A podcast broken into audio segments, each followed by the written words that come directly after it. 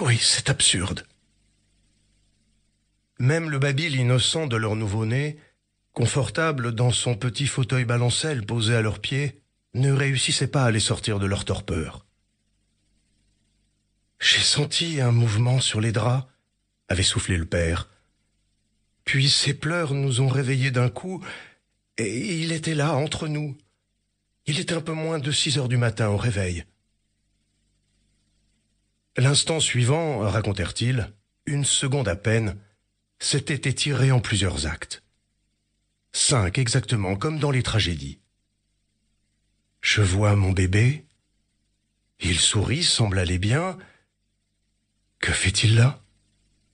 Il est impossible qu'il soit là. Qui l'a posé là? Car à moins d'une fabuleuse précocité, il aurait été impossible à un nourrisson de huit mois de se lever sur ses jambes, d'escalader les barrières de son berceau, de marcher jusqu'à leur chambre, puis enfin de monter sur leur lit. Et encore moins probable que leur fille de quatorze ans l'ait mis là, entre eux, en le laissant sans surveillance. Ainsi, à la fin de cette interminable seconde, il était apparu évident que quelqu'un était entré dans la nuit. Alors d'un bond, la mère s'était levée et avait foncé au bout du couloir, ouvert la porte à la volée pour y découvrir un lit vide, couette en boule sur drap froissé. Maintenant, dans la chambre de leur fille, rien ne manquait que leur fille. Quatorze ans soufflés il y a une semaine sur un gâteau blanc qui portait son prénom d'une maladroite écriture au chocolat. Anna. Anna Bailly, 14 ans, disparue dans la nuit du 16 mai. Tenue vestimentaire ignorée, 1 mètre 53, corpulence fine, cheveux châtain clair, mi-long, type européen.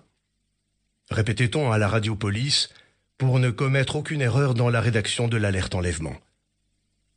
À la description s'ajouterait une photo d'Anna avec ce visage si étrange qui la rendait unique.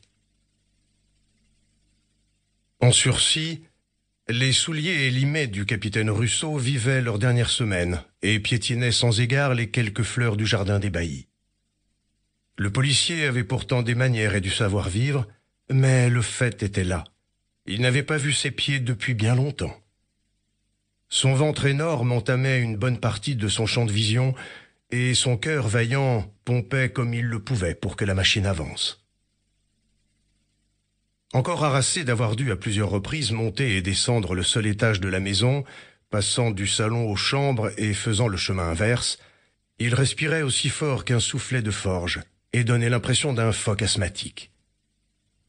Asthmatique mais catégorique. Ça ne colle pas. Là-haut, dans la chambre d'Anna, une fois l'identité judiciaire passée, et après qu'elle eut couvert de poudre noire la moindre surface pouvant receler une empreinte digitale, les subalternes du capitaine se mirent à l'œuvre. Chaque roman de sa bibliothèque, qui couvrait tout un mur de sa chambre, et étonnamment imposante pour une jeune fille de son âge, était feuilleté à la manière des livres animés dont on laisse filer les pages en accéléré pour qu'ils prennent vie. Chaque poster était détaché et retourné.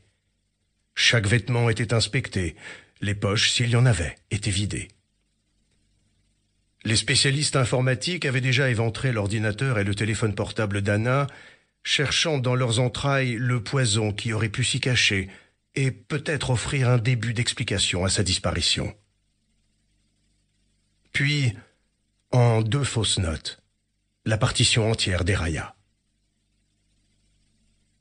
Sur la porte, vers la moitié haute, quatre minuscules trous avaient écaillé la peinture. Pas plus grands que ceux que quatre petites vis auraient creusés. L'emplacement probable jadis d'un verrou, mais fixé à l'extérieur. Un verrou pour enfermer. Et la question perturbante était venue à l'esprit de tous. Qui enferme sa môme? Ainsi pouvaient se justifier les rangées interminables de livres de sa bibliothèque, une façon de s'évader lorsque l'on est cloîtré, de se transporter ailleurs, au-delà des murs de sa chambre condamnée. Puis on découvrit le journal intime de la jeune fille. Peut-être assez planqué pour résister à la perquisition d'un... Pardonnez l'interruption. Vous pouvez continuer à écouter le livre audio complet gratuitement, le lien dans la description.